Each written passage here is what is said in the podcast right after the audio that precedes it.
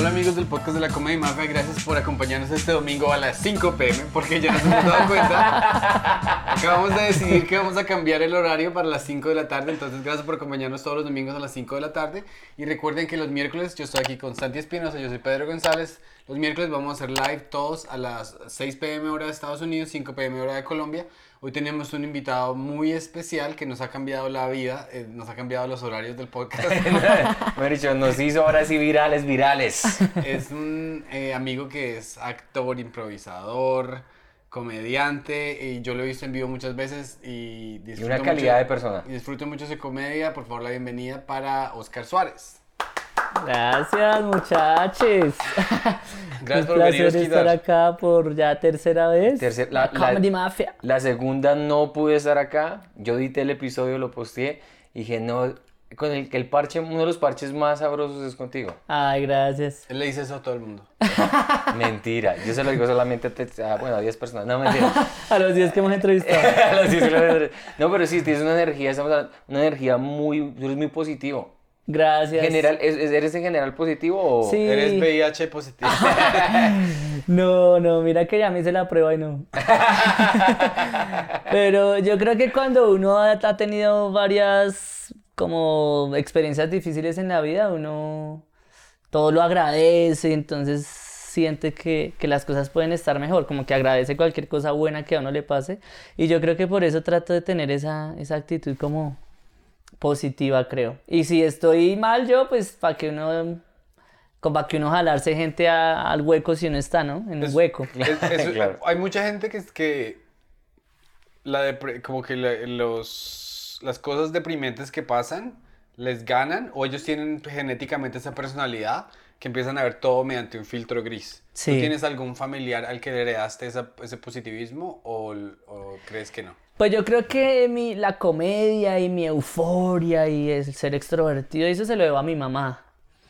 Pero mi mami sí a veces tiene esa vaina de, de- de- lo negativo, como de hablar de tragedias. Entonces yo noto que eso, si tú escuchas a alguien hablando de tragedias y que mataron y que, y que tal y que me duele tal, entonces uno como que escucha eso y uno se va yendo con esa persona al hueco. Entonces uno tiene que ser fuerte y decir, no, espérate, salgamos de ahí y ya has pensado en hacer tal cosa y tal otra. Entonces yo creo que por eso tengo lo de la comedia que lo relaciono con la, con la actitud positiva, pero no, no sé a, a quién le haya sacado eso. Mi mamá a final de cuentas, después de que habla de tantas tragedias, siempre dice, bueno, pero estamos bien y tal.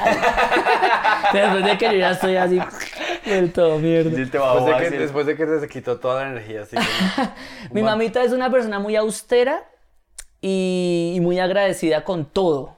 Entonces yo creo que también le debo eso a ella. Pero sabes que es algo muy interesante porque no sé si es muy colombiano. Yo. La austeridad, la pobreza. La pobreza es una cosa muy colombiana. Pero, digamos, mi mamá siempre tiene. O sea, ella es muy paranoica. Uy. Entonces siempre es, no, es que a la prima de quién sabe quién la atracaron la, vez- la- la semana Sí. pasada. Entonces, y después mataron a otra persona así, y este está desaparecido. Tal cual. Y entonces, ¿para dónde vas esta noche? Uno queda como, No, "Oh, claro. No, yo me quedo acá. Ya, ya que va- es ese- esa, esa ansiedad. Tengo un show en Soacha. Dime. Un show no en dan Soacha. A mí no me dan permiso. mamá te da permiso hasta que calle. Hasta las 45. No, nosotros cuando estuviste el, el Airbnb al lado de los Andes, eso es lo más lejos que yo he ido. Mire, le, le- le- le- le digo, ¿usted a qué barrios peligrosos ha ido? ¿A los Andes? Eso, allá en el centro. No, yo, yo como tal he tenido, de pequeño tuve la experiencia de Bogotá, de eh, ir al sur, ¿Ah, sí? de, de, porque teníamos parientes o tíos que no les fue tan bien en la vida, que vivían en el sur. Entonces, Oiga, yo nunca había escuchado esta, esta posición. Uno siempre dice, no, es que yo iba donde mi tío que tenía plata. Tú eres, bueno, yo iba donde mi tío que Sí, no le fue tan bien. que mi mamá decía, no vamos porque pues a ellos no les ha ido muy bien, entonces ella iba el domingo a llevar, a ayudarlos Mercadito. en mercadito, sí, y a llevar cosas y como a parchar con ellos el tintico, el almuerzo, y a mí me gustaba mucho, a mí me gustaba, pequeño me gustaba mucho el sur, Mm. eh, porque habían tíos y habían primos, y entonces uno iba y, y- y jugaba con Tenía ellos. experiencias sexuales con ellos. Les daba 200 Iba pa' allá. pesos. Les daba 500 pesitos y pues me la mamaban. ¿Qué tal? eso? No, mamá oiga, mamá que esto, mamá hay que- ve esto, no sea hay que- hay que- hay puerco. que perdonar, eh, mami, entonces que estos son chistes. Perdón. No, no, no. Perdón, doña Santi. No, mi mamá, mamá de Santi ve esto y se dígale a Pedro que no sea tan grosero con ¿Sí? esto. Sí, mi ella mami- defiende. mi ella, mami de- ella se mete a los comentarios, Pedro, hijo de puta, sálgase de deje de estar en marihuana, entonces... Y es que la comedia ahorita bogotana es muy así, ¿no? Muy calle, muy grosera, muy sexual, muy verde. ¿Y sabes qué es lo más chistoso? Cuando Franco estuvo en Nueva York y mami estuvo, coincidieron, ella estaba en Nueva York también. Entonces yo dije, no, mami, Franco va a estar aquí presentándose. Y ella, ay, me gustaría ver a Franco, me encantaría ver a Franco. Me lo dijo como 30 veces y yo, ¿quieres venir al show? Sí. Y fue allá, y fue al show así en primera fila, fui y conoció a Franco y entonces estuvieron hablando y mi mami y Franco en la tertulia más y entonces mami, ah, es que y Franco es que es coqueta con todo el mundo, él es muy un amor y, y estaba levantándose mi mamá. y A mi Franco tía, a mi tía también. Sí. Creo que a mi tía le hizo que le frotara la nariz. Qué boleta. Sí, Franco, y, y entonces mi mamá es paisa de Manizales, inmediatamente Franco, tú tienes un acento de Manizales, mi mamá, "Ay, sí, y empezaron a- y, y me dice Franco, me mira, tu mamá es mucho más chistosa que tú, Santi". Oh, el hijo de puta. Sí. Pero entonces ella no se quejó nunca de la grosería de él. mira. Exacto, eso voy yo. Entonces, cuando fuimos allá, se reía más duro cuando Franco decía cualquier gaminada así. ne- Era toteada de la risa. Y yo digo, sí, o sea, digamos que la comedia de Franco no puede ser muy comercial como para aparecer en RCN o Caracol o lo que sea. Pero a la gente le encanta. Sí. Y tú estabas diciendo que la comedia ahorita está pasando por un momento como así de desfachatada y calle. Sí, yo creo que desde con ánimo. O sea, yo creo que, que, no sé si hemos hablado de eso acá, pero yo le, le he puesto tres booms a la comedia colombiana, que como en cualquier movimiento artístico hay unos booms que marcan una nueva tendencia. Entonces, el primer boom fue Andrés López, el segundo boom fue Comediantes de la Noche y el tercer boom fue Con Ánimo. Entonces, cada uno le aportó algo al gremio, al público, a- al arte escénico como tal. Y me parece que Con Ánimo, pues lo que hizo fue mostrar el verdadero humor de la calle. Sí, e- es un ¿No? fenómeno muy berraco. Cuando íbamos en el Uber, yo el, el martes pasado, eh, me monté al Uber y el man era fan de la comedia y mafia. ¿Ah, sí? Sí, me monté y digo, usted es de la comedia mafia, ¿cierto? ¡Wow! Y yo, uy, sí, nos están viendo aquí en Bogotá. Y dije, ay, sí, es que yo los vi a ustedes con, con los de Conánimo. Y yo, sí, sí, sí, yo soy Camila, y empezamos a hablar. Y empezó a hacerme líneas, quotes así literal, de Conánimo de ofender. Sí, se saben las... Se saben las, las líneas frases. y capítulos. Dice, no, es que en ese capítulo donde es- eh, y, ta- y te dicen, y yo me he visto un capítulo de Conánimo, pero ¿En serio, Santi? no, me vi, me vi dos Ni capítulos. siquiera uno. No, me ¿Y vi- por qué? ¿Por qué? Cuéntanos. No, porque, porque yo no consumo así Es que él no ve tantas- televisión, yo él no, ve nada. ¿Tú qué ves? Básquetbol. Yo veo mucho Ah. basquetbol, veo series con mi esposa en Netflix que escogemos y somos, nos metemos, eh, si empezamos Grey's Anatomy, tenemos que verla hasta el, que se termine. final. Y eso es una tarea muy brava. Entonces uno Claro. está viendo eso y después que ir a, a hacer comedia, después que el trabajo, después que eso. Entonces yo tengo muy poquito tiempo para consumir un producto como con ánimo, pero lo que he visto, los highlights que he visto, es, yo soy total, es intimidante ver ese- esa chispa y ese, que es, ta, ta, y uno dice, y yo no hablo así, digamos, uno de los problemas que yo estaba cogiendo mucho al principio es que yo no digo, yo no utilizaba la palabra gonorrea tanto, o cosas así por el estilo. Y ahora sí. entonces, bueno, ahora lo hablo, Pero cuando vivías acá, nunca decía gonorrea. ¿cómo, ¿cómo tú te diste en la jeta con gente en tu colegio? ¿Cómo le decías? Marica, vamos a darnos, weón. Oye, tonto. Oye, no me seas pegues. así. No seas así, Marica, no me pegues. Sin puños, weón. Porque eres tan necio, no me pegues en la cara. Eh, eh, todo pero menos la cara. No, pero gonorrea nunca fue parte de mi léxico. Yo nunca dije, uy, qué gonorrea. Yo creo que este es una- un buen modo para medir. eh, ¿Tú te tuteabas con tus amigos del colegio? Claro. Uy, no, ahí sí. Yo vine a tutear, fue hace como tres años que a lo bien. Porque ya cuando uno se mete como en el ámbito de actoral y teatral, pues todo el mundo se tutea y es muy bonito y tal. Y, y mi papá era artista, él falleció cuando yo era muy niño y me decían que él sí le tuteaba a todo el mundo y ya me parecía curioso. Y yo ahorita, mis amigos de infancia con los que me hablaba de usted, ahora ya nos hablamos de tú, pero porque ya somos adultos, pero no, en el colegio eso era imposible, o sea, eso no pasaba. Yo siempre tuteé, siempre, siempre, siempre tuteé. Y sabes que tutearse era, era, era como algo para mí muy normal, pero sí, mucha gente dice, usted tal cosa, usted tal otra. Y para mí el usted parecía como si la persona estuviera brava conmigo. Claro. Es que tú siempre piensas que todo el mundo está bravo contigo. bueno, sí, eso también pasa de mi paranoia, de la ansiedad y todo lo que la gente ya sabe. Pero sí, el tutear y la manera de hablar del norte, cuando uno está pequeño, es muy diferente a la manera de hablar del sur. Es algo, son acentos totalmente diferentes. Sí, totalmente. Entonces, claro, cuando yo empiezo a consumir o a ver la comedia, digamos, eh, cuando Pedro estuvo parte de Podcastineando, cuando me pasó ese episodio que me pasaste, que fueron dos horas y media, yo no podía de la risa, me pareció muy, muy, muy chimba. Clotauro era una cosa, Sánchez, Gabriel. No sé si tú estuviste en ese episodio también con Pedro. No, yo estuve, fue uno con Pachito, hablando de TikTokers. Ah, bueno, de pronto hasta de pronto, porque podcast, Podcastineando me gustaba más. Que el formato. Sí, el formato me gustó más, no sé por qué. Más organizadito, más producido, me imagino, más tranquilo. Más... Sí, y eran unos, era ta, ta, ta, ta, ta, ta, y, y gonorrea aquí, gonorrea allá, y, y había, había muchas... no lo hice completo. es que... Hijo de, hijo de, pi. puta, piro. Es que aquí hay muchas cosas muy lindas del léxico, del, y no es el léxico del sur, es el léxico de la calle. Claro. Entonces, ver eso en, en, un formato de podcast, de podcast como muy americano, un formato de comedia, un estándar, yo decía, esto es muy, o sea, es muy, uno se siente como, yo lo quiero hacer, pero esa no es mi voz. No, porque, o sea, eso es comedia de la calle y tu comedia es de camioneta blindada. Ese es tu lenguaje. Y sí, de casa con lenguaje balcón. Es de conductor. no, no, tampoco. Sí, sí, sí. Pero, pero digamos, ver una persona como Ibra, cuando lo vimos primera vez, los gonorreazos de Ibra son tan lindos.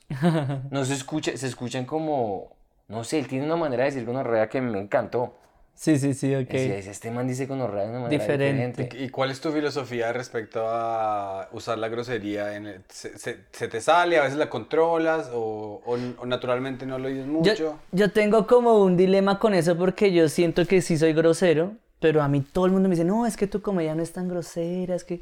Yo digo, pero ¿cómo que no? Si yo puteo, yo hablo de sexo abiertamente, entonces es, es raro, como que sí tengo una energía como que es más suave, pero si ustedes se pusieran a ver exactamente lo que yo digo, yo puteo harto, digo gonorrea harto. Pero sí fue algo más de adulto.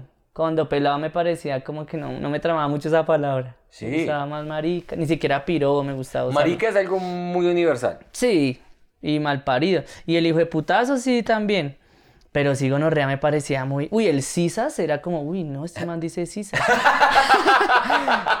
y fue cumplir como 18, 19 años y empecé a callejear más, montando tabla y tal. Y eso ya, ¿no? Ya es normal decir Cisas entre. Pues con la gente que yo me la paso de clase media y clase alta. Media eh, alta. Eh, clase media Con Preston ya dices, oh my god.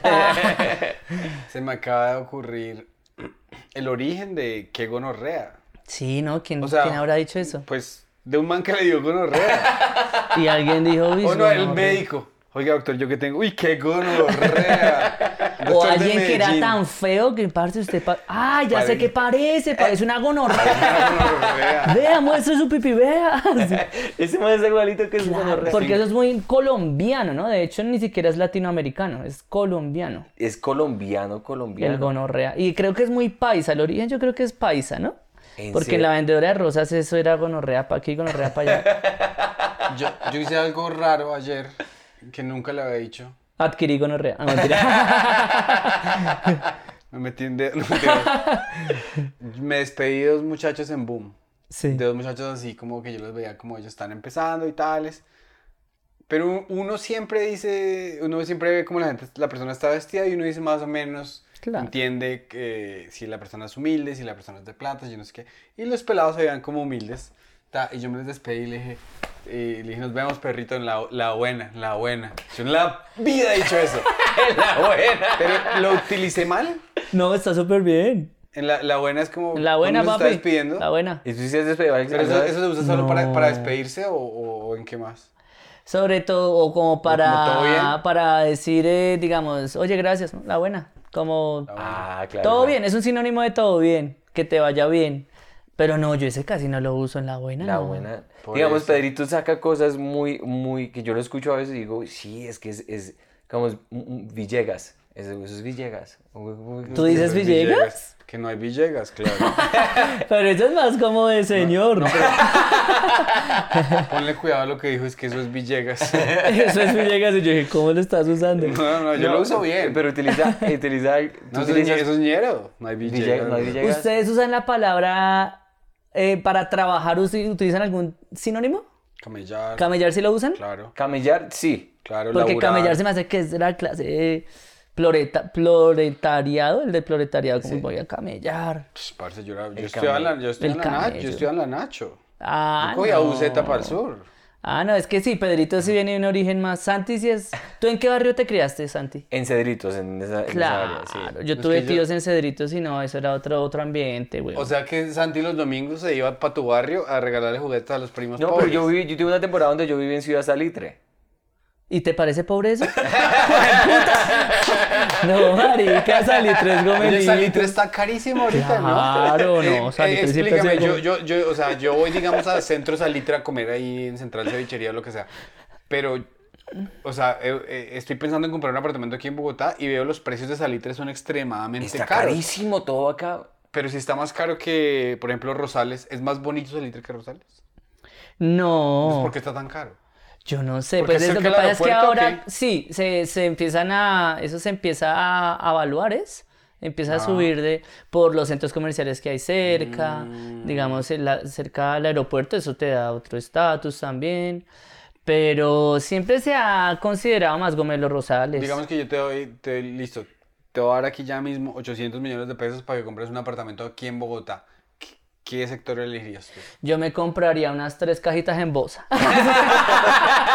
Yo hago rendir esa plata. Con que tú me obligaras a comprar solo una propiedad, Sí. yo la compraría en Teusaquillo. ¿Teusaquillo? Muy central y es nice Parkway. Ah, el Parkway. Sí, por ahí me tramaría.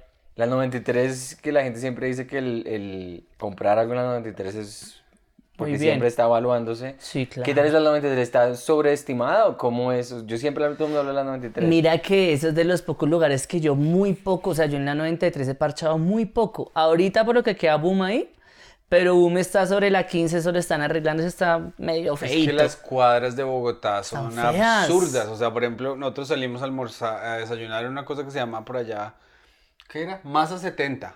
Un lugar de brunch. en pero la que estaba quinta con así- 70. En, la, Ok. en la quinta con 70. Entonces caminamos desde aquí, desde la 70, eh, desde la 70 con Caracas, caminamos y unas, unas calles hermosas, el, el Hotel Embassy Suites, yo no sé qué, o sea, Sofitel, edificios muy bonitos. Sí. Que no deben ser lo más costoso del mundo, simplemente son edificios de ladrillo, pero son bonitos. Y las calles con árboles y eso. Pero tú vas dos cuadras para allí y es- se está cayendo Sí. todo, güey. Está en la 70 y la están arreglando. La... Sí, la parte de la pedagógica, pues es como. Es que la, eh, eh, Colombia o Bogotá es muy. No Ahí se nota la desigualdad. O sea, hay un, de un barrio, de una calle a otro, es una, pero una diferencia que uno no se imagina. Exacto, o sea, de- tú subes aquí el, eh, más hacia el oriente, está la gente en su iMac ahí trabajando y súper bien vestidos y tales, pero bajas dos cuadras y está la calle vuelta a mierda y está la gente trabajando. Tal corriendo cual. para el trabajo y cogiendo el tránsito. Y, y vendedores ambulantes. Mira que hace poco ustedes vieron el especial de Gabriel Murillo, Sí, claro. que habla de Don Jaime. Tuve la fortuna de conocer a ese señor. Uy, sería el putas donde en una avenida lo pudieran invitar. Uf. Claro. Y el señor decía eso, ¿cómo es posible? Yo antes pasaba por la 85 y la 85 era la 85, pero como ahora están vendiendo empanadas en la calle, decía el man. Entonces es como que ya eh, la masa popular es tan impresionante que ya como que parce acá está, o sea, en Bogotá reina es la pobreza, huevón, ¿sí me entiendes? Claro. Esos, esos sectores exclusivos ya poco a poco han, han quitado, se han quitado de exclusividad, han perdido exclusividad por eso, porque es increíble para rebuscarse acá en cualquier lado. Y claro, digamos que ahorita el, en Bogotá no solamente son la, no es la pobreza colombiana, sino la pobreza venezolana también. También. Que hay mucha gente que viene acá como... Digamos la extranjera. Sí, a mí me da una risa cuando yo, o sea, digamos, veo, de, de vez en cuando, cuando uno está allá, uno a veces le dice, "Ah, vamos a ver qué está pasando en Colombia. Entonces uno se mete al espectador lo- cualquier boba, y, y sale, el- el- atracaron a un señor, lo, le robaron todo y lo acuchillaron. Eran unos extranjeros. Pues quiénes van a. Marica, los suecos están volviendo mierda a Colombia.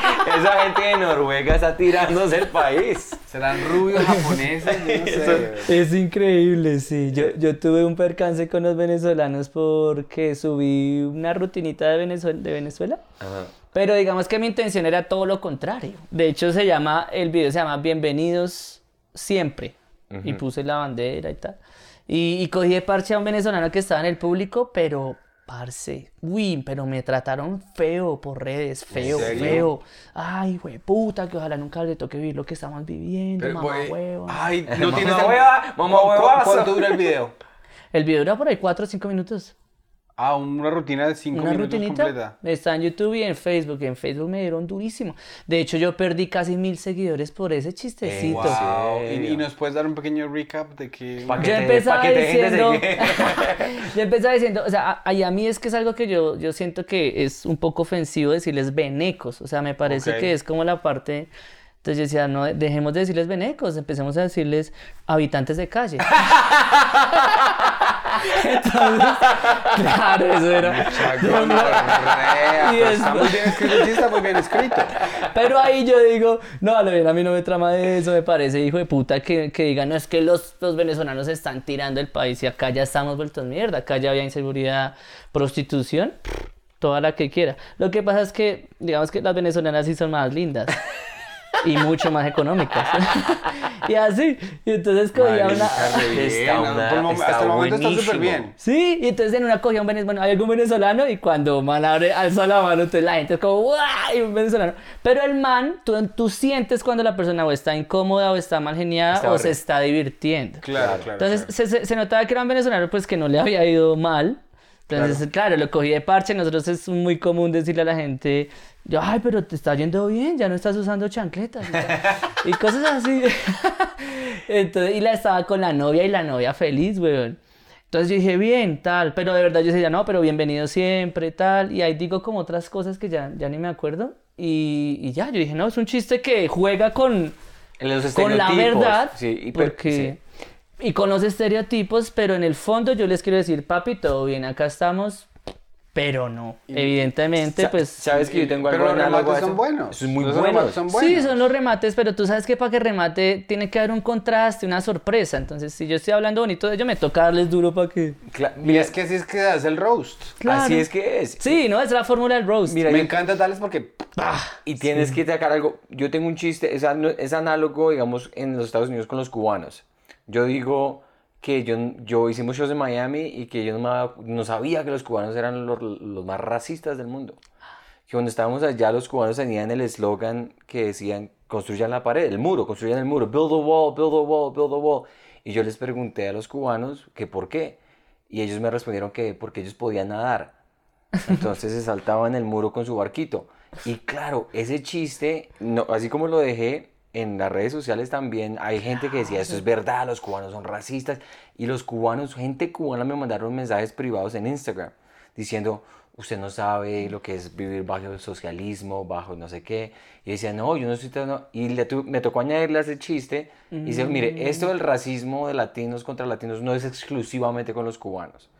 Uno como inmigrante sabe que en el momento que le dan a usted los papeles, usted inmediatamente dice si hay mucho inmigrante ilegal en este país. E- Entonces lo cambié así para que fuera el estereotipo no solamente de los cubanos, sino de todos los latinos. Usted le los de papeles y estar legal dice, uy, no, por favor. esa cantidad de colombianos acá no, que lo saquen. Entonces, y el chiste continúa en que yo no, sí, obviamente, yo no quiero que mi primo Alberto y mi tía Pepita vengan aquí a robarme el trabajo que yo ya me robé. Entonces, Claro. entonces es- pero comenzó en, en el estereotipo cubano porque los cubanos son los hijos mentes más duros con los propios ¿Sí? latinos, ¿sí? Uy, qué denso eso, ¿no? Y lo que pasa es que, o sea, la- existe una gran diferencia entre que tú estás hablando y tú estás diciendo un chiste en el que, ok, habitantes de calle. ¿Por qué? Porque digamos el, no sé si es el 20 o el 50% de los venezolanos, la verdad, no tienen hogar desafortunadamente. Y tú tienes un micrófono en la mano y lo estás diciendo. Pero la, el, el, el concejal o el político que sale diciendo, mis hermanos, que yo es que... Y apaga el micrófono, eso así, putas fácil. Sí, o sea, tal cual. Entonces tú estás hablando desde el punto de vista que tú estás haciendo una observación de lo que está pasando, pero tu discurso no lleva ningún odio.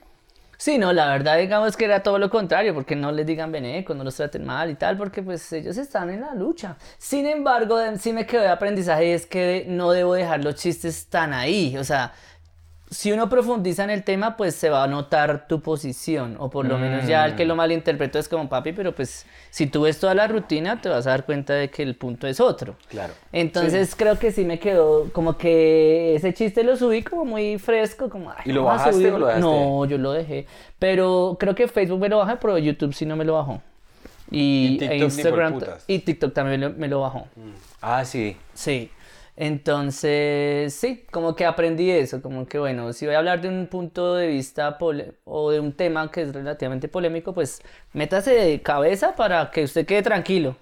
Claro. Para que usted diga, no, pues ya dije lo que tenía que decir, si no malinterpretó, no, pues ya no es culpa mía. Y- Pero y- claro, y- yo dije, es que quedó como cojo, como que le falta. Además uno sabe cómo se siente cuando lo habla. Por ejemplo, yo, yo eh, ya no digo esto porque cuando lo digo no me siento bien. Pero yo digo que eh, me inventé una... Muchos amigos me contaron que ellos les gusta ir donde las putas, pero que los han robado yendo, que llevan el efectivo para pagar. Entonces que yo me inventé una aplicación para que uno pueda tener, pagarle a la chica que se va a culear, pero que sea de manera electrónica. Así no hay esos estos. Entonces que le quiero poner la aplicación Beneki. Ay, gonorrea. Entonces yo lo decía, yo decía, "Ah, es muy gonorrea. sí, es Sí, pasado. Entonces a veces uno tiene que decir, pues ya, y, y es un chiste. uno, y uno se- pero uno se sube ahí a pasar la chimba. Entonces uno se da que la gente se ríe así como que, "Ja, ja, sh". Mi- Claro. Eso no es, eso, Eh, eso Pero no ¿sabes se qué? siente tan Es un roast. No se siente esos- rico. Esos estereotipos, yo tuve un chiste que también monté en TikTok y alguien me lo, ayer en Boom alguien me dijo, yo vi este chiste tuyo y me había olvidado que yo había hecho eso.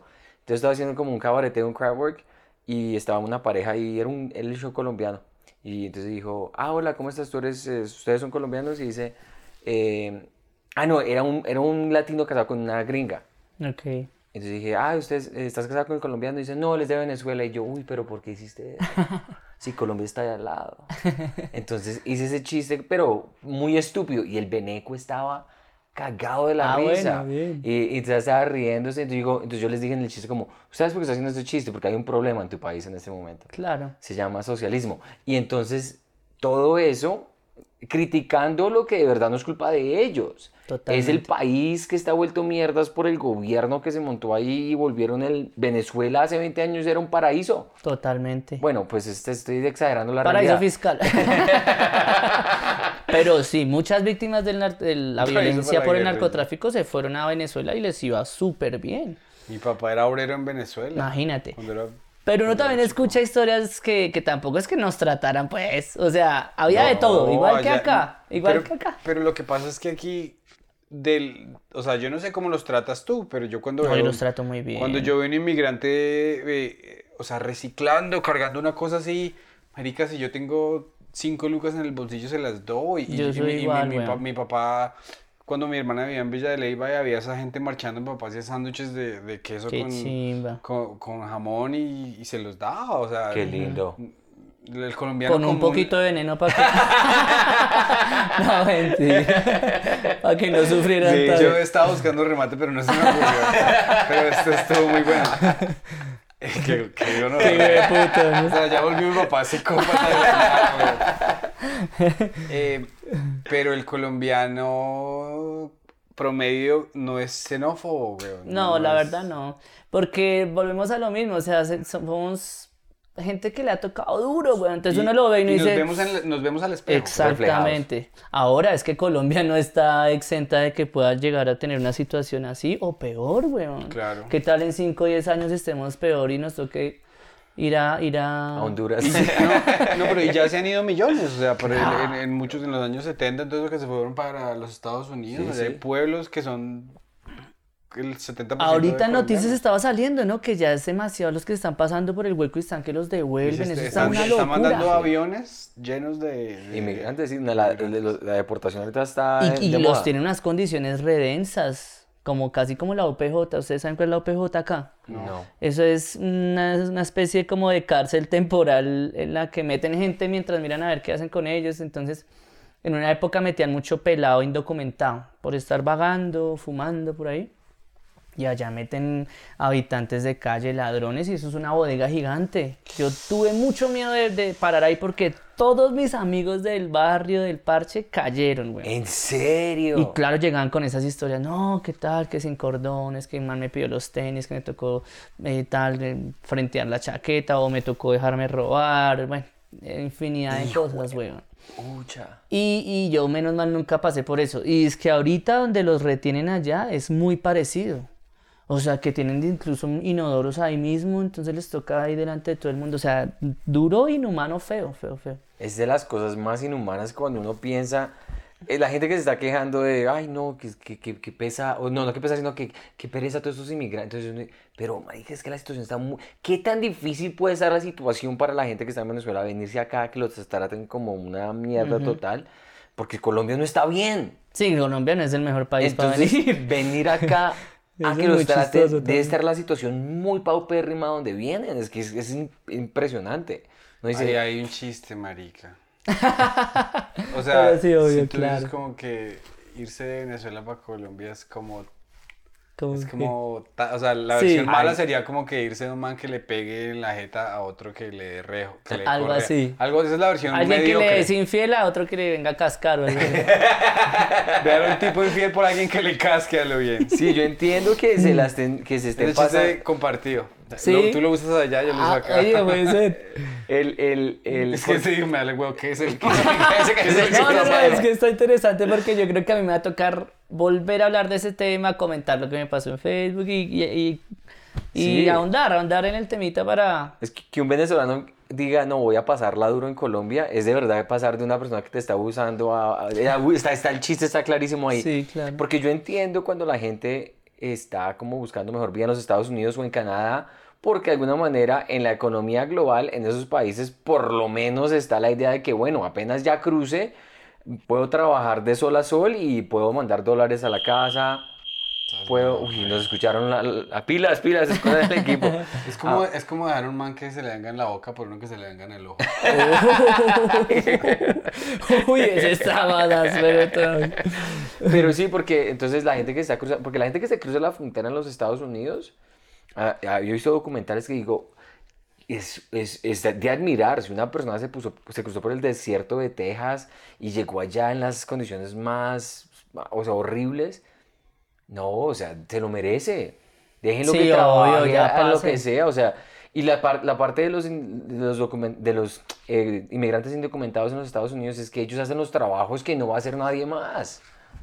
Y también es que se van desde acá con un discurso y una fantasía de que creen que allá en dos años van a tener casa. Carro sí posiblemente, que eso es breve, ¿no? Pero creen que van a tener una vida súper estable y allá es duro, ¿no? O sea, allá el que le toca ilegal es gonorrea. No, es difícil y, y no tienen seguro social, no tienen sal- o sea, si se rompió la mano haciendo cualquier huevonada, entonces Pague.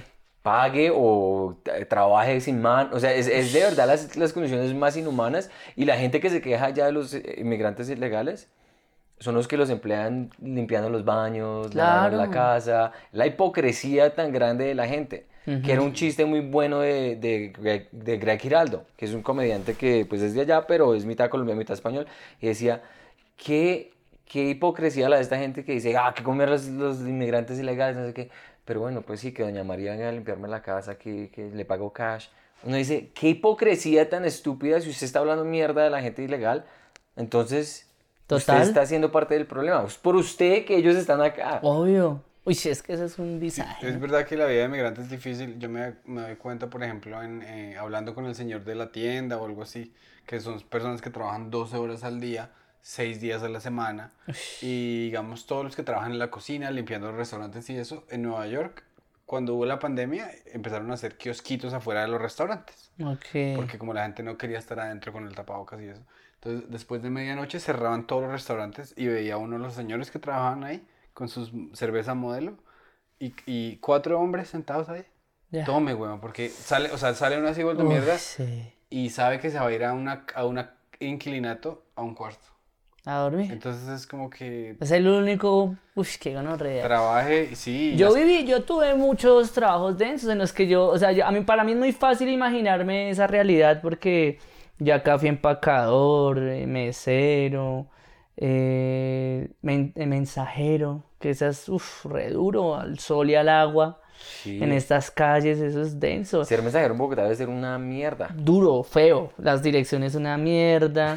Sí, es que ¿quién encuentra una puta dirección acá? Yo trabajé cuando no existía, o sí existía, pero nadie usaba Maps, nadie tenía smartphone.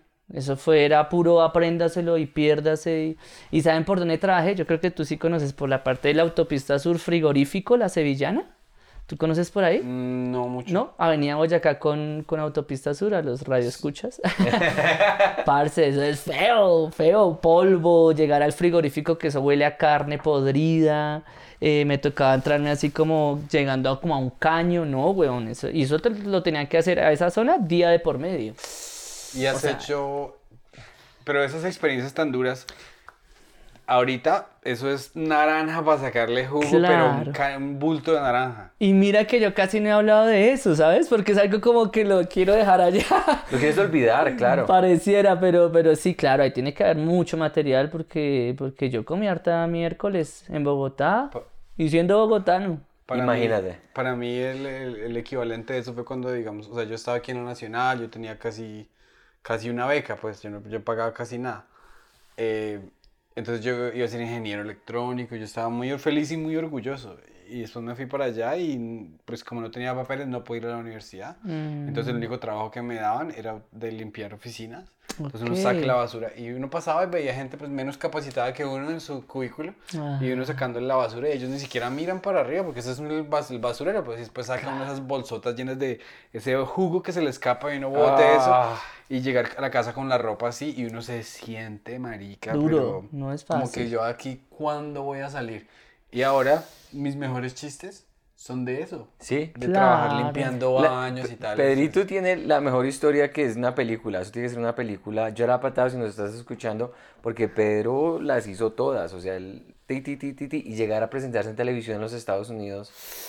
Uy, sí. Es- eso es si nada una- más uno se siente orgulloso de la televisión colombiana, o sea, ya, claro, eso ya es otro, otra vuelta, weón. Es, O, o sea, sí, por, e- ¿quién fue el que dijeron ayer de yo no sé qué a Hollywood? Yo tengo esa palabra, de recoger basura a escritor de Hollywood. Uy, marica, eso es, eso Sino es que no he contratado publicista aquí para salir en el tiempo. sí, Que me debería. Sí, pero- porque, Pero, pero digamos, bueno, tuve la fortuna de que, además de que yo tenía ganas de trabajar, pues marica, salvé los papeles de milagro.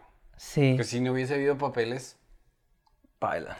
no habría nada. Pero tú estudiaste, o sea, tú después pudiste estudiar para llegar como a, a tener ese cargo o a punta de La- camello y o- experiencia. O, sea, la verdad es, la verdad, a ti te ven, en- digamos, si algún día tú terminas en Los Ángeles y tú tienes una historia, una chimba, eh, sobre lo que sea, sobre, digamos, tú tienes alguna condición mental, ¿cierto? sí, yo ¿Cuál soy es? bipolar. Bipolaridad. Entonces hay un show que se llama Bipolar. Y entonces tienen a los escritores, los consultores psicológicos, y el, necesitan el funny, te llaman a ti. Oh. Yo no tengo ningún tipo de formación académica en, de- en tipo En Estados es- en Unidos. escritura. No, yo no, yo tengo un máster en literatura, pero eso era leer Don Quijote y decir, me parece que Cervantes era, o sea, unos un- escriben unos unos En este ensayos como que creo que Cervantes era gay.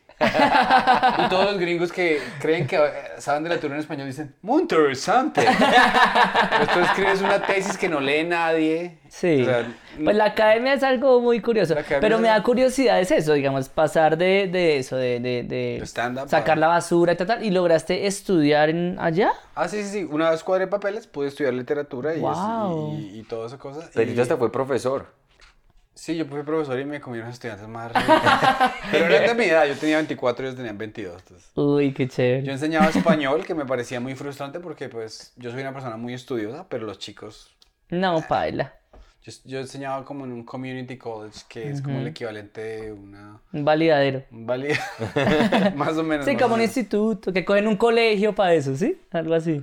Sí, más o menos, más o menos. Ya, o ya. Bueno, y entonces, ¿tú ahorita estás haciendo set largos, estás headlining o estás construyendo un set chiquitos? Eh, Mira que Cuéntanos de tu yo, evolución de comedia. yo ahorita estoy en un punto en el que me concentré tanto en el contenido digital que eh, la parte de stand-up está, digámoslo, casi estancada, digámoslo así. Pero yo ya me grabé eh, como esos 50 minutos que tengo. Entonces mi idea sí es subir de a fragmentos como lo, lo han hecho varios comediantes colombianos. Y ya, sí obligarme a escribir. Y yo siento que esta tanda de segunda escritura, ya es mi segunda hora, digámoslo así, va a ser más eh, acorde a lo que yo quiero decir, ¿no? Como que uno ya entiende el lenguaje un poquito más y, y ya no es solo el ser chistoso por ser chistoso, sino de pronto poder ahondar en ciertos temas o poder decir ciertas cosas, descansar de vainas que me quiera desahogar. Yo lo, me gusta verlo así. Entonces, ahorita en, en stand-up estoy viéndolo desde, ese, desde esa perspectiva. Sin embargo, pues ese show que ya está grabado, que no he sacado nada, pues es el que, el que, el que muevo por todo ¿Dónde, lado. ¿Dónde lo grabaste? En Boom, Ok. en Boom.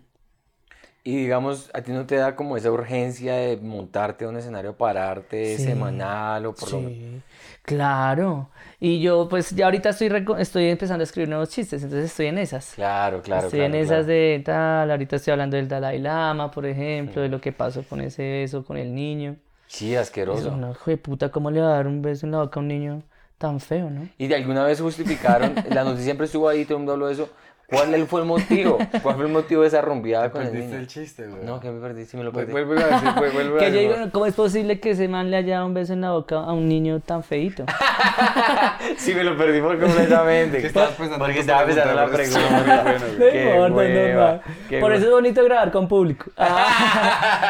Es- les recomiendo eso, güey. La, risa cura. Bueno, ahora ese es otro proyecto que estás haciendo. Está muy Ah, grabar bueno. con público como para el podcast, dices tú. Sí. Ayuda mucho, ¿cierto? O sea, queremos, pero uno cómo sabe cuándo está a, a nivel de poder que llegue el público a verlo. Hay Pues una yo grabación. siento que, ¿Qué que- números? ¿Cuál es la No, métrica? mira ahí? que yo no creo que dependa de los números porque, porque este tipo de formatos no dependen de una cantidad de público. O sea, acá pueden haber dos personas riéndose, como Claro. pueden haber 100. Y esta conversación sigue siendo sabrosa, digámoslo Claro. así. Y el, el- Ellos el- están ahí hartando. Exactamente. Y el contenido audiovisual va a ser Se está muy creando parecido. igual. Claro. El extra es que van a haber un par de risitas. No, es, es, pero eso, Y eso, eso expande. pues claro de que hecho sí. eso es lo que estamos haciendo ahorita con Charlanding. ¿Y ya lo empezaron? Ah, Empezamos el, el 17 de mayo y, y- y quedamos en eso. O sea, parce, eh, es esto mismo, hacerlo con 100 sillas a ver quién viene. ¿Sí me si entiendes? o sea, vienen, no pues, tenemos y si nada no que vienen- perder. Claro. ¿Y cómo se empataron con ese lugar, con ese sitio? Eh, nuestro combo son Harrison Murillo, el morenito. Eh, el morenito. Está la Moya, eh, Ajá. Moya. Y hace poco eh, incluimos a un pelado que se llama Morera. Ok. Entonces él tiene un par de cámaras y él que es, es el que está editando porque yo me mamé de editar, weón. Uf. editar es un... ¿Cuántas, ¿Cuántas horas por episodio se demora la edición? Yo me demoraba entre 8 y 10 horas. Porque... Sí, sí, que le compré esto, gracias. Sí, porque cuando nosotros comenzamos, la primera vez que grabamos, ¿te acuerdas que estábamos con una cámara y el celular acá Sí. y el audio?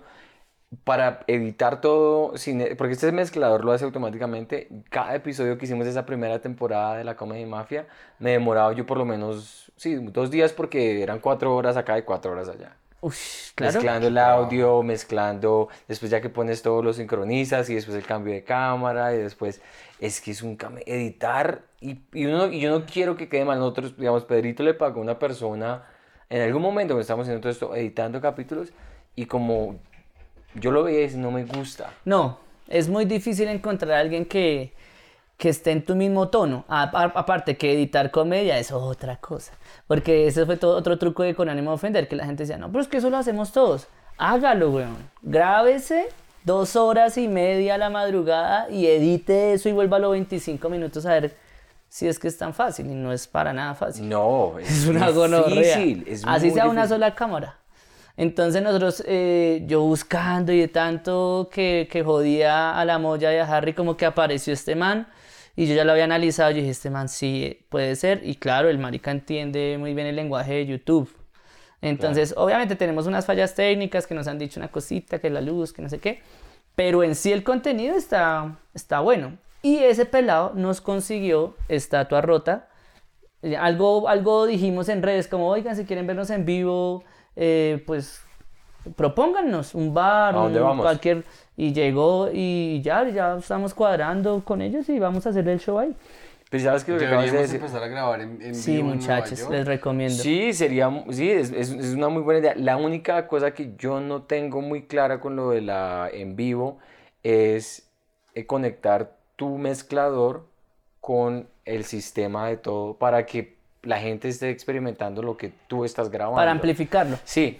Pero es eso mira ya- que eso no tiene mucha... Eso es alguien, eso es muy alguien que, incluso alguien del lugar te dice, ah, sí, eso conectamos acá y ya queda sonando. Eso es algo muy, es un detalle muy mínimo, la verdad. Ah, bueno. Deberíamos decirle a Mauro, ahora que está haciendo los shows en de Antigua, Sí. o con, o con Audrey, que le digan a la gente que los que quieran llegar una hora antes, Hacemos el podcast allá. hacemos el podcast. En vivo.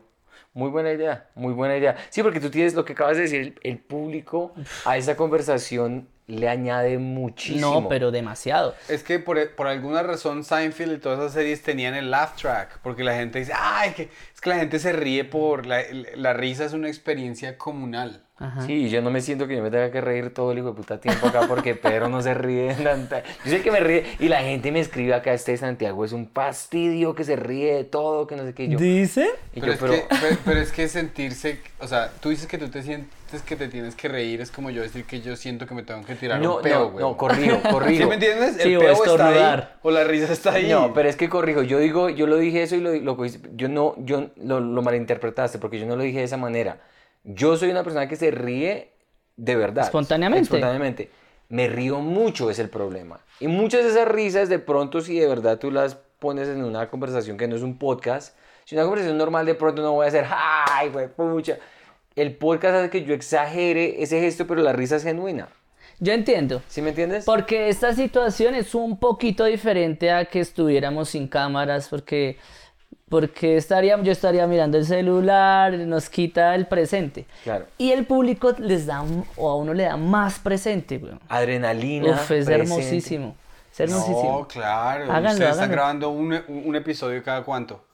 En Short Landing estamos grabando uno eh, semanal.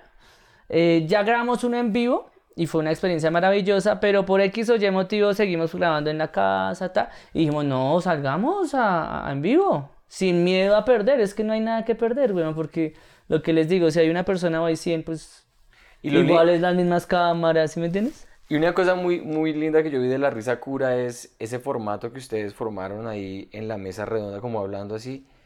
Es muy, muy chévere ver cuando una, una persona dice algo y la otra la remata. Y así es, se ve, si la risa cura no tuviera público, no, No. sonaría de la misma manera. Para nada. Igual que Fox News. Igual que, bueno, por la ventana sí tiene otro, otro formato, pero de todas formas, ahorita sí están empezando a hacer en vivo y es que es otro lenguaje, es otra cosa, güey. Sí, Es otra situación y es muy, muy interesante. Entonces sí les recomiendo eso. sí, vamos a hacerlo, vamos a Es muy hacerlo. buena idea. Mi amor, un favor. Can you help me uh, The change lighting the ISO? on both cameras. Ah, Gracias. un saludo muy especial a nuestra directora de producción, Daniela, que es la esposa de Pedro. Muchas gracias. Ella es la que nos ayuda con toda la cosa técnica, cuando ha- hay crisis existenciales. And this Ok. one too. This one's good, yeah. Y, uh, now that one. That one too. Eh, y, y es, digamos, ayer, por ejemplo, antes de ayer, ah, se nos fue la luz acá. Ah, Entonces se murió, estábamos en media entrevista, no sé qué, y, y ella fue la que, titi, arreglando, ta, ta, Pedro se tuvo que parar, improvisamos algo ahí, pero es- se requiere, that's perfect. Gracias, Daniela. Aplauso. Gracias. Ah, y es muy lindo, digamos, eh, cuando uno está casado con una persona de esa manera. Yo no soy casado con ella, pero es el que está casado con ella. Pero parece que quisieras, ¿no?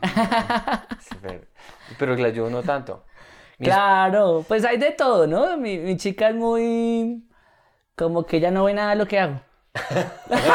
Y eso es no, no, no, Pero- sí, o sea, mi pero es esposa me ayuda a montar esta mondada. Sí. Pero le vale barro ir a verme a un show.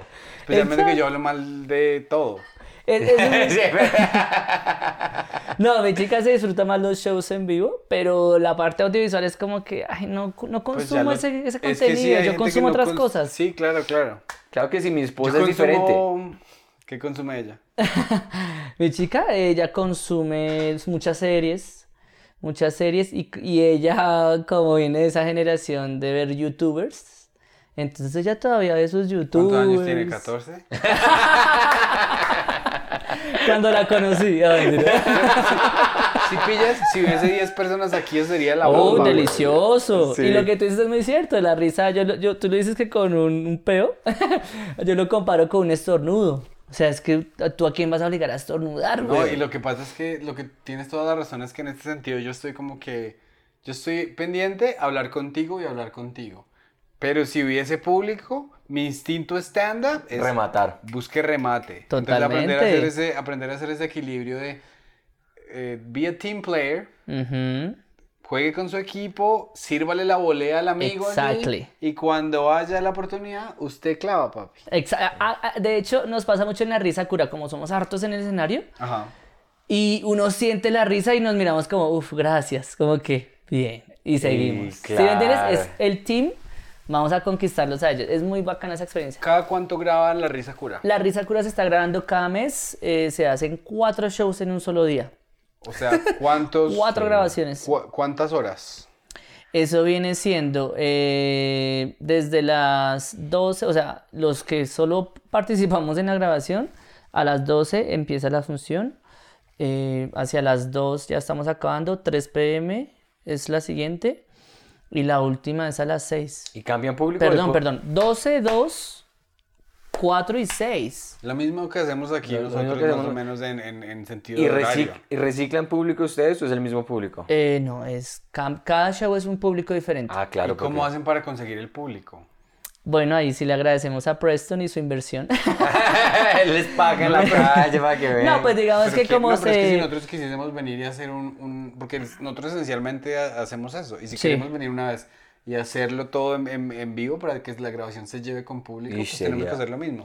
Pues Pero ¿Cuál hizo- es el recurso que él utiliza? Se hizo un camello, sí, de marketing muy bravo. O sea, nosotros estuvimos en televisión haciéndole publicidad a eso y todo eso lo gestionó Preston, todo. Y ya, pues ustedes saben que de todas formas hay caras que llaman gente. Entonces empezamos con Camilo Sánchez, con Antonio Sanín. Entonces, Claro. entonces eran como dos mundos. Estos dos están camellando juntos. Entonces eso generó mucha curiosidad. Claro. Y ya después la gente empezó a ver, bueno, y este man es gringo, y este pelado, ah, esa manera de con ánimo. Entonces eso empezó a generar público y ya ahorita tenemos sold outs, weón. De Es cada lindo. show tiene más o menos 70 personas. Es que, sí, no tiene que ser ¿Y dónde es el Fox estudio? News son de a mil, weón. ¿Dónde, es, ese, cre- Semanal. crecieron. ¿Dónde es el estudio? Claro Televisión. Claro Eso Televisión. es en Plaza Claro, ahí sobre la 68. Y, y comenzaron, es lo, que, es lo que es muy interesante que se comenzó, y lo que tú dijiste ahorita, tres personas más, tres personas que no son parte de esa conversación, sino que están escuchando, hacen una diferencia grande. No tienen que ser 100, tienen que ser 200. No, no, no, con para 10, nada. con 10 que estén poniendo atención, Incluso ustedes pueden empezar haciéndolo con cortesías, vengan y se parchan, cortesías, ¿por amigos, los que, los que parchen, lleguen y poco a poco ya después le ponen un precio y eso coge fuerza, weón. Porque ya la experiencia es muy linda, o sea, ese plan de ir a ver grabar un podcast cómico, pff, se pasa muy bueno. Claro. ¿Y cuál ha sido tu capítulo favorito ahorita de La Risa Cura? Que tú hayas, que, que hayas participado, que, o sea, en general. Pues digamos que cuando fui invitado, cuando se habló de mi problema, fue como que sentí ese homenaje. Como que, uy, marica, de verdad sí me están escuchando, de verdad sí les interesa mi historia, eh, se divierten, ¿no? o sea, tienen chistes, es muy bonita la experiencia como invitado. Y ya siendo como co-host, creo que uno de los que más me, me gustó fue el de racismo con, con Harrison, porque fue, fue conmovedor, eh, fue lindo, fue bonito. Yo vi un remate en Instagram, no me acuerdo, fue puta si me acordaba del remate, pero tú remataste algo que ellos dijeron que, que, que sin la, el público dice, uy, eso puede ser racista, o puede ser, con, si la gente puede decir, y todo el mundo, y él hizo que ese momento, no me acuerdo específicamente, no sé, era uno de los highlights que ustedes vieron en Ah, Instagram. digamos, creo que fue cuando yo dije, que, eh, o sea, apenas llega él, Antonio dice como, bueno, pues como pueden ver, yo dije, es re negro.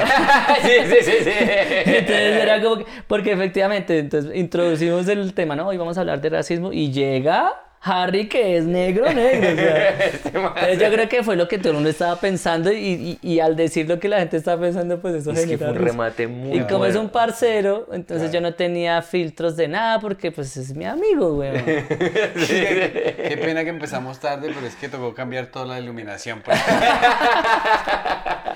Que él dice, él dice como, yo me di cuenta que iba a ser racista esto porque me dijeron, no, no te vayas a venir de negro, porque no te vas a ver y que no sé qué, entonces sí, como que empezamos de una vez poniéndole. Y ese fue uno como que de los que más me he divertido, pero no, weón, es que de hecho todos tienen una magia. Estuvimos en el último con Diego Camargo hablando de divorcio. Y la ex esposa estaba en el público y él no No. sabía y ella tampoco. Fue como una casualidad toda rara. No, eso fue absurdo. ¿En fue, Sí, fue muy loco, weón. Ella llegó y di- ella es que estaba como que ella trabaja en City TV. Ajá. Entonces, eh, no, que vaya, que tienen cortesías para ustedes, tal. Y ella llega y cuando ella ve la lista de los cuatro capítulos dice, quiero este. Y entonces llega el gato y la ve en la, en la fila y como que, hola, y tal. Y entró al camerino y le dijo, Diego, oiga, que hijo de putas ustedes invitar a la ex esposa. Está la ex esposa. Entonces eso fue muy chimba, weón. O sea, muy Uy, qué, y qué presión tan Qué presión. HP ahí. Pero también lindo porque se prestó para que los chistes fueran de esos chistes que te jodo, pero te ríes conmigo, ¿sí me entiendes? Claro. Se hubiera podido ir para otro lado porque éramos cuatro manes hablando de divorcio. eh, Tres de Claro. ellos eh, divorciados, entonces es como, yo dije, "No, esto va a ser machista, va a ser feo de pronto, Sí. pero pues todo se volvió muy, porque la vieja estaba ahí al ¿Y, frente. usted- y ustedes en algún momento dijeron, eh, refirieron a eso en, en el, en, en la dinámica o dijeron, uy, pero es que hasta aquí está, está o, no lo, o no le hicieron ningún tipo de... No, sí, a los, como a los tres minutos. Yo sí sentía que Diego estaba como muy raro, o sea, una persona con tanta experiencia, yo lo notaba un poco tenso. Yo decía, pero ¿por qué si ese man, pues, ese man lleva como, no sé, 15 años haciendo televisión? Y entonces cuando digo, no, es que mi ex esposa está ahí, y no, y no estaba allá, estaba ahí en la segunda fila, güey. Cuando todos...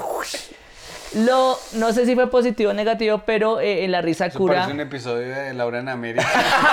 ¿Qué pasa? Tal cual, eso decíamos, ¿qué pasa? La- Ella no quiso dar cara. Y, y aparte que las cámaras no, en este momento no están mostrando al público, creo que ahora sí lo van a empezar a mostrar, pero en ese momento no, entonces nadie supo, hasta chévere. Ah, está porque chévere, no se supo, claro. no se mostró la Es cara de ella. mejor así que esté, que se sepa que la presencia está ahí, pero nada específico. ella iba a hacer un chiste, o sea, y llegó y dijo como que alguien estaba hablando al lado con un micrófono, porque a veces hay una sección, a veces no, siempre hay una sección de preguntas del público hacia el final, y alguien cerca de ella estaba preguntando y ella se le ocurrió un chiste y como que mandó el zarpazo, y eso que es el timing perfecto, entonces le dijeron, ¿qué ibas a decir? Dijo, no, no, no, era un chiste. No, dilo, no, no, no, ya no. O sea, como que ella entendió que ya no era el momento y no habló. O sea, nunca escu- la escuchamos a Ah, ella.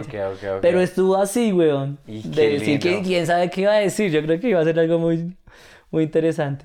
Entonces, no, han habido unos episodios muy, muy mágicos en La Risa Cura. Qué bien, aquí estuvimos con Pres, nosotros estuvimos hablando con él y nos pareció muy chistoso que él resultó siendo un, un, un gringo ilegal aquí en Colombia. Ah, sí. Y eso no te Por un parece- tiempo, ¿no? Ya, ya es legal. Sí, sí, se casó por papeles.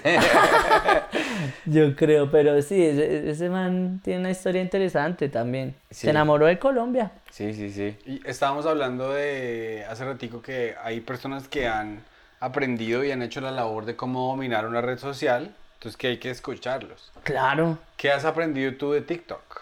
Digamos, alguien está viendo y dice, María, quiero ser mejor en TikTok. En ¿Qué les TikTok es solo hay una, es una clave sencillísima, weón. Y es mínimo un video diario. Tú pones un video diario, Ponía. ya Porque estás yo- calmado. Sí, yo con TikTok, digamos que me enemisté porque, mm, pues en un principio lo así lo hice por pura terapia, ¿verdad? Eh, o sea, Desparche, pues, para hacer algo. Sí, yo en cuarentena llegué a un punto en que yo estaba ya muy down, weón. O sea, Yo en cuarentena estaba en crisis baja de, de mi bipolaridad, entonces eso es, eso tú sientes que, uf, que nada vale la pena. Pero yo menos mal nunca he tenido un pensamiento suicida, por ejemplo, eso no. Yo pensé Pero que era- ibas a decir eso respecto al, a, a tu episodio de La Risa Cura. ¿Qué te pareció tu episodio? La, la primera mitad, marica, una chimba. La segunda, qué horror. Ah. claro, tiene lógica. Yo acá moviendo el micrófono. Es que no, es, no es gracioso, pero tiene. Pero puede uno, uno... es que, es que me acordé, me acordé de que, de que me preguntaran que si en lo sexual se evidencia mi bipolaridad. Entonces, yo, si yo soy muy sensible, weón. Pero cuando me vengo me pongo a llorar. Entonces, no lo dije en ese momento, pero me quedó el chiste para stand-up. Entonces está relacionado con lo que... Por eso me quedé como... eh, como que el recurso es. Bueno, el caso es que. em, ¿De qué estamos hablando? ¿De la risa cura en qué No, lo que sentido? estabas en una depresión. Ah, sí, estaba- Durante TikTok. pandemia. Entonces, TikTok fue una manera en la que yo me animaba a bañarme, por ejemplo. O sea, yo dije, para hacer un TikTok, qué bonito si, si, si le muestro a la gente eso, porque todos, yo sentía que todos estábamos en la misma crisis. Yo, para mí todos estábamos en pijama todo el día, no queríamos nada, entonces yo dije, bueno, voy a, voy a poner un granito de arena para que la gente viva esto un poquito más, ay, como con, con, con una actitud un poquito más positiva, entonces bailaba y tal, y la gente me empezó a decir, porfa, no dejes de hacer eso porque de verdad nos estás alegrando, entonces yo como que, wow, sentí esa responsabilidad y fue mi, mi salvación, weón, a mi TikTok en ese momento me, me cambió, Wow. sí, me salvó. ¿Y ahorita por qué estás enemigo? Entonces se acaba la cuarentena, todo empieza, entonces yo empecé como bueno, y a mí eh, empecé ya a conocer más gente con respecto a las redes y decía, no, tranquilo que cuando llegues a los 100 mil empiezan a pagarte. Yo, uh, qué chimba, weón. 100 mil, 120 mil, 150 ya tengo 200 mil y no he recibido un fucking peso de TikTok. Y tú en TikTok te hartas la de publicidad. Claro que sí. ¿Dónde está esa plata? Entonces yo digo, Snoop Dogg habló de eso hace poco, ¿no pillaron? No. Man decía, parce, en mi época vendíamos un millón de copias y era un millón de dólares para el artista. Claro. Claro. Acá hay vistas de mil millones de vistas y ¿dónde están esos millones de, pe- de- de dólares? Entonces el man está criticando esa, esa industria de redes sociales que pareciera que como es, es el poder, weón, o sea, ellos tienen todo el poder. Entonces yo veo publicidad y digo, bueno, papi, yo con 200 mil, yo he ayudado a, a que TikTok, como todos los creadores de las plataformas, a que TikTok la gente ya sepa que es TikTok. Cuando yo empecé a hacer TikTok la gente decía, ¿qué es eso? Sí, claro. Y un pelado que se llama Bautista, el pelado es DJ, y me decía, parce, ponle cuidado a esa red social porque esa es la próxima que va a pegar. Y yo no le creía. Yo seguía haciendo ahí de vez en cuando, antes de cuarentena, ya después en cuarentena me puse juicioso. Y después me decepcioné, pero eh, TikTok tiene algo muy bonito y es que te da una visualización muy gonorrea. O sea, es mucho más fácil visualizarse en TikTok que en cualquier otra red social. Es verdad. Y digamos que tienes toda la razón. Esa plata, quién sabe, porque es un negocio para ellos redondo. Porque la gente quiere ser famosa. Entonces es la caníbal, caníbal, ca- caníbal, canibaliz- ¿cómo se diga? Canibalización. canibalización de, de, de las vistas y todo eso, y la gente tratando de ser famosa, a ellos les vale, les vale hongo pagarte o no pagarte. Donde está el truco de TikTok, que yo me he dado cuenta que mucha gente ha hablado de esto, es, es no, eh, TikTok no es YouTube, pero puedes mandar a la gente a que te vea en YouTube. Entonces, si tú tienes dos, medio millón de seguidores, y dicen, miren, aquí vayan a mi YouTube y ta, ta, ta, es como una manera, como, es como el primer filtro para que la gente... Y también para demostrarte a ti mismo de que, ah, bueno, sí, eso yo hablaba con mi roomie que también ahorita es tiktokero, el man decía, uno se da cuenta de que lo que uno hace sí tiene una audiencia. O sea, sí hay gente que Mm. Hay le muchos gusta- nichos ahí. Exacto. Entonces uno no está buscando agradar, sino es como ser tú. Y ese es el, el tip para responder tu pregunta. Mínimo un video al, al día entre 1 y 5. Imagínense. Cinco videos. Entre 1 y 5. Yo empecé a estudiar a los tiktokeros duros. Cuando, cuando subió esto hoy, cuando subió esto hoy, cuando subió esto. Uy, pues este hijo de puta lleva todo el día literal subiendo videos. Y ese es el truco. Yo dije, yo me puse la tarea, un video diario. Un video diario y eso me, puf, me subió. Claro. Pero Y- ahorita ya estás. No, yo ahorita subo por ahí cada dos semanas, tres semanas. Eh, tampoco es que me sienta orgulloso de eso porque igual sí es bonito eh, lo que viví ahí en esa plataforma y tal, pero pues me concentré ahorita más en YouTube, Claro. Sí, que el Instagram. No lo quiero descuidar, pero sí es como parce, porque no le pagan a uno algo, No, weón. claro. Sí, claro. Y también es verdad que el- el- la energía de uno es finita. Sí. Entonces, por ejemplo, supongamos, yo ahorita no soy, no tengo ninguna presencia notoria en TikTok. Entonces digo, voy a dedicar dos horas al día a hacer mis TikToks. Pero digo, pero, pero si yo no quiero hacer eso, si yo quiero que al final de cinco años haber escrito una película hermosa, entonces si me, si me pongo a escribir dos horas de, al día, de TikTok. aquí a dos años voy a tener una película hermosa. ¿Y, y de qué me va a servir llegar a 200 mil cosas en TikTok si me van a seguir pidiendo contenido infinito gratis? Es que te estás trabajando Epa. gratis.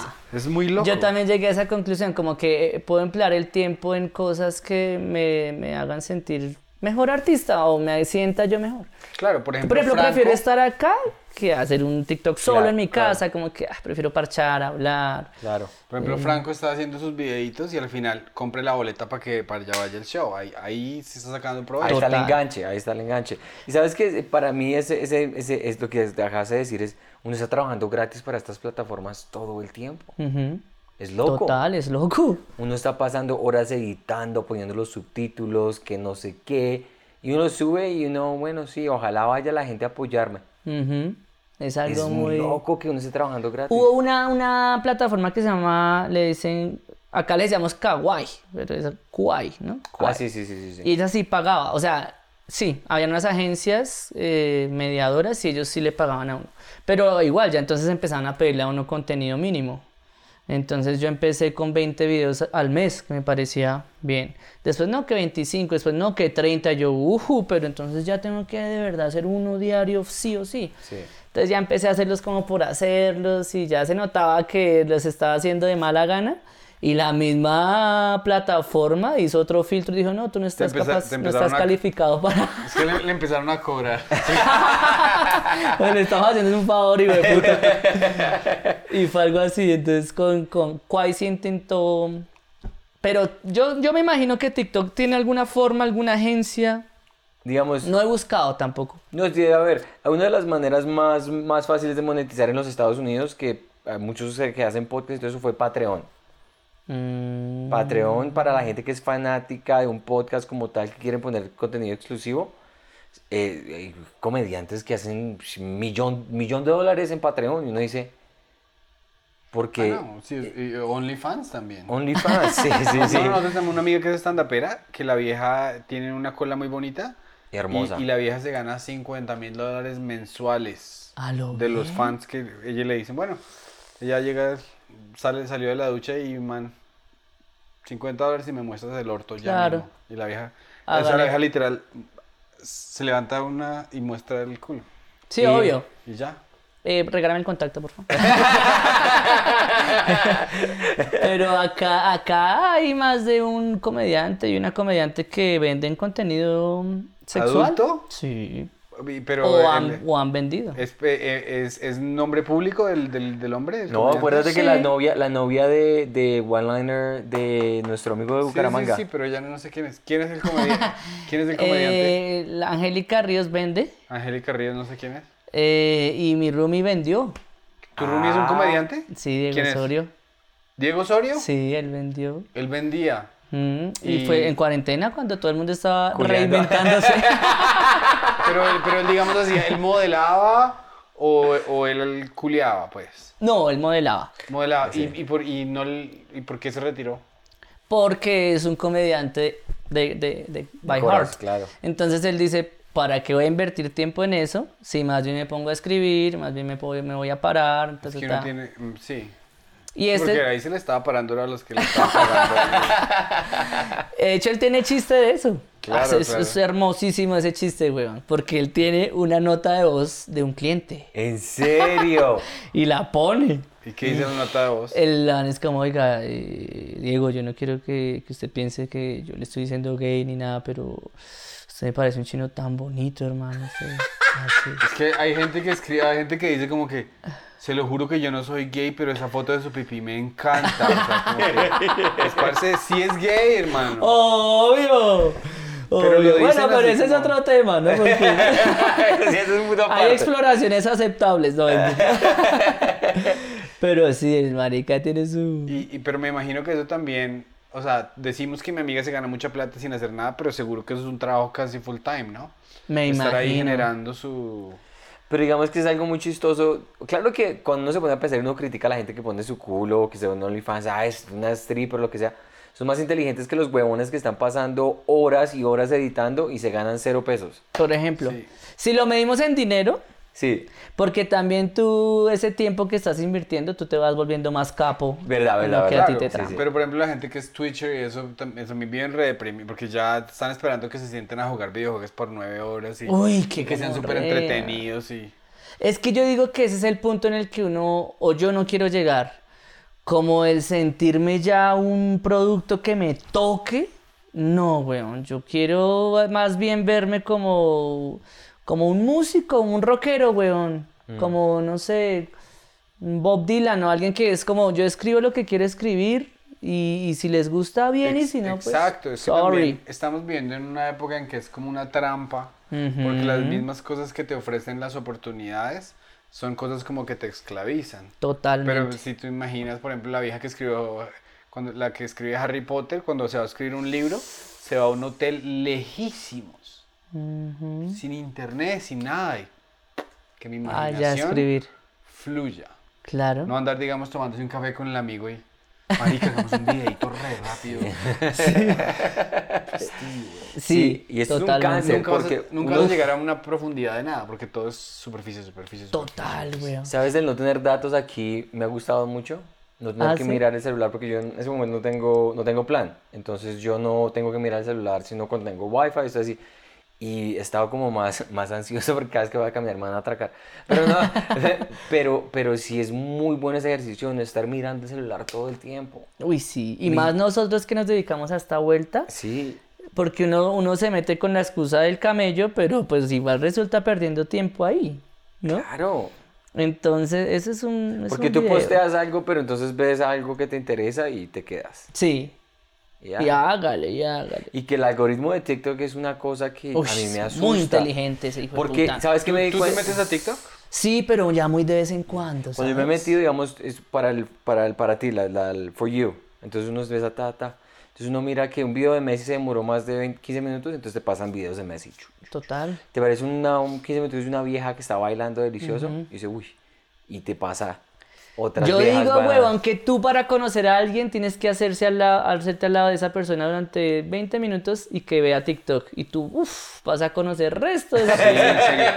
¿Qué- qué- los algoritmos de ustedes qué tienen?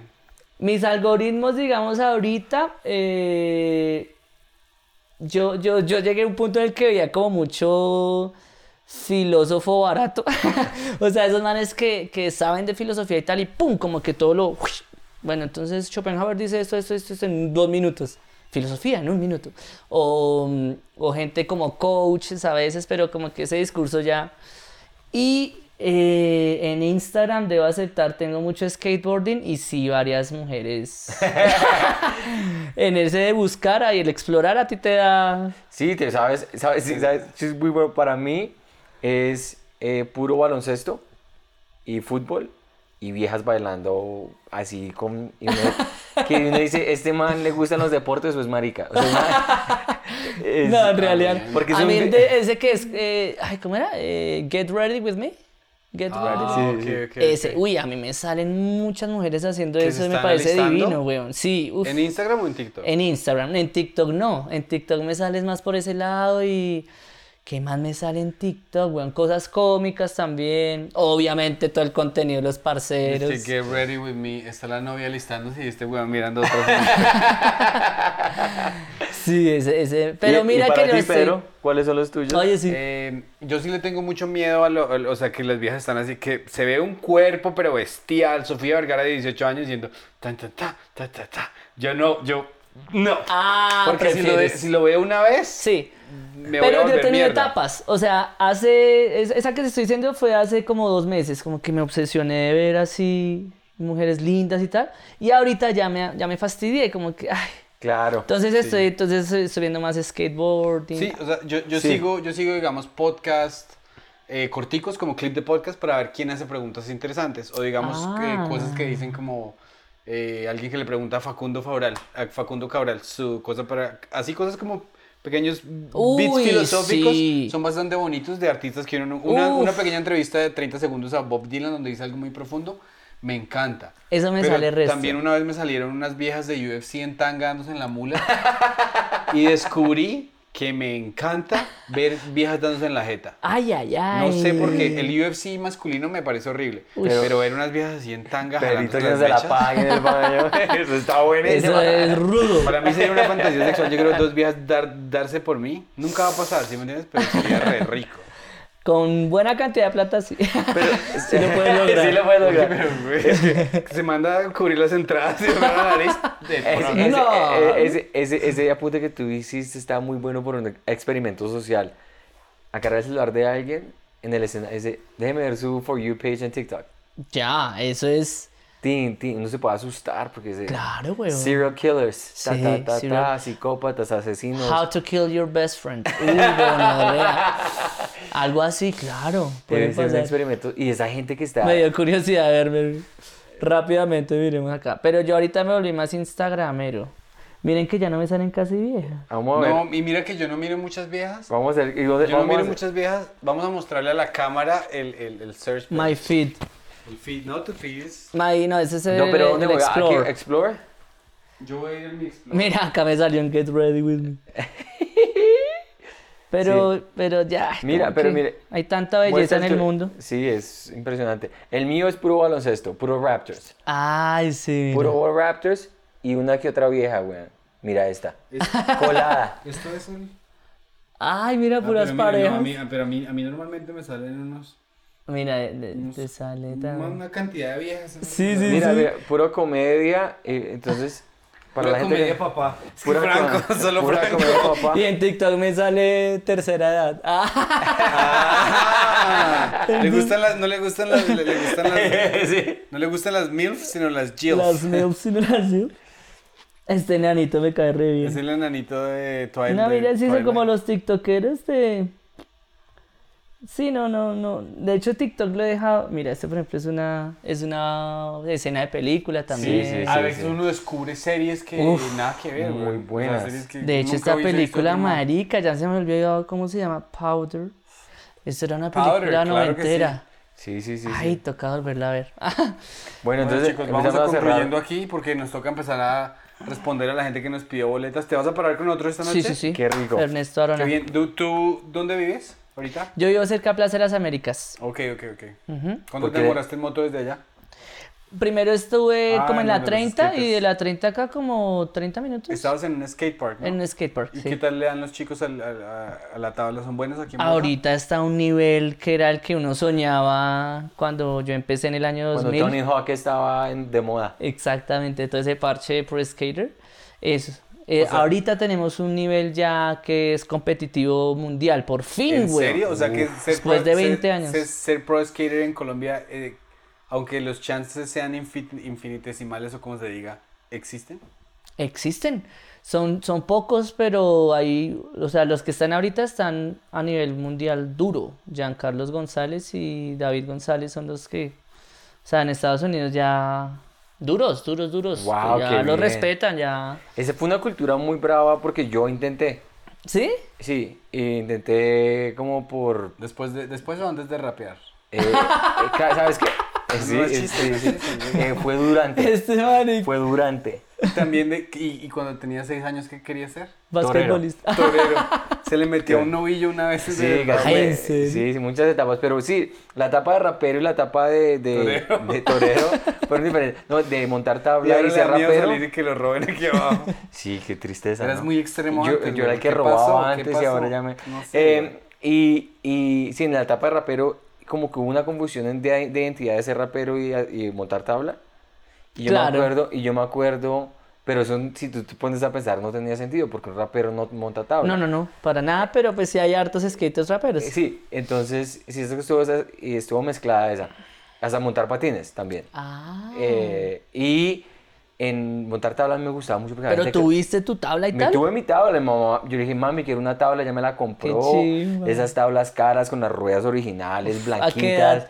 A los 13 años, 14 años. Ya empecé en esa edad. Y la dejé una vez que eh, un día que me monté con una cantidad que sí sabía hacer, ellos sabía- sabían hacer el only y sabían hacer el- la vuelta completa. Cake flip. Sí, todo. cake flip, todas esas vainas. Y en una de esas, a un parque. eh, es más, yo empecé antes de eso, me, me corrijo mi memoria. En Ciudad Salitre había un parque donde había mucha piso gente. liso, sí. Sí, muy buena. Y ahí era donde estábamos dando patines y empecé a darle un poquito la tabla. Es más, yo te, te dije mentiras, tenía 10, 9 años. Ush. Nueve años cuando le- le- me quería darle. Y después intenté otra vez cuando estaba rapeando. Pero en ese entonces, los nueve años, me encantaba. Era más patines. Y cuando tenía 14 años empecé con la tabla. Me pegué un tablazo en las huevas. Ay, ¿en De serio? eso que intenté hacer un only y... ¿Y por eso quedaste hablando así? Una corrección amable, dice Jaime Garzón. Eh, Oli, ¿no? Le decimos Sí, Oli. No sí. only, sino Oli. Ah, Oli, ok. O-L-L-I-E. Oli ni siquiera sabía... Es diferente, sí. Eh, entonces, eh, ese tablazo que me pegué en las huevas, de pronto por eso no pudimos, hemos podido quedar embarazados. Eh, no, Pedro y yo, mi esposa y yo. Y, y, y me pegué un tablazo, pero, o sea, de esas cosas que yo no había sentido un dolor tan... Que quedé, No, eso es- quedé mal, o sea, quedé con la hueva totalmente dolida por un mes. Yo creo que lo, que lo que le faltó a Santi para alcanzar el éxito mundial es haber combinado una de esas, de esas profesiones. Algo. Sí. Y como torero en tablas, ¿sí me entiendes? o Rapeando. un rap, o, sea, o- o rapero y después le mete el micrófono al toro así. Una Con vez. los re Michael ahí en, en el novillo. Y güey. termina con una cesta así. Pero había, había- Sí, sí. Con la cabeza El del toro. sí, eh, pero me gustaba mucho la gente que lo hacía bien. Yo no era bueno, pero veía, había gente que lo hacía muy bien y decía... Y en ese entonces que acabas de decir que ahora es competitivo, me encanta saber eso. Uy, es hermoso. O sea, tú vas a un skatepark y te, y te puedes sentar a ver. O sea, es, ya es un nivel muy bacano. Qué lindo. Muy bonito, sí. Qué chévere, chévere. por el Bueno, skateboarding Bueno, ya colombiano. cerrando, cuéntale, eh, gracias, por, gracias por eh, conectarse, ya saben, todos los domingos a las 5 de la tarde están los Cinco de la tarde. Y los lives son a las 6 de la tarde hora Nueva York, 5 hora Colombia. Y Osquiter, cuéntales, muchas gracias por haber venido, cuéntales dónde pueden ver tus cosas. Bueno, pueden por favor seguirme en arroba actor cómico Instagram. En YouTube tenemos dos eh, proyectos, Charlanding y La Risa Cura. En TikTok si quieren. También arroba actor cómico. Get ready with me. Get ready with me. Listo. Gracias, Osquiter. A ustedes, qué bonito. Gracias. Gracias, Comic. Mafia. Chao.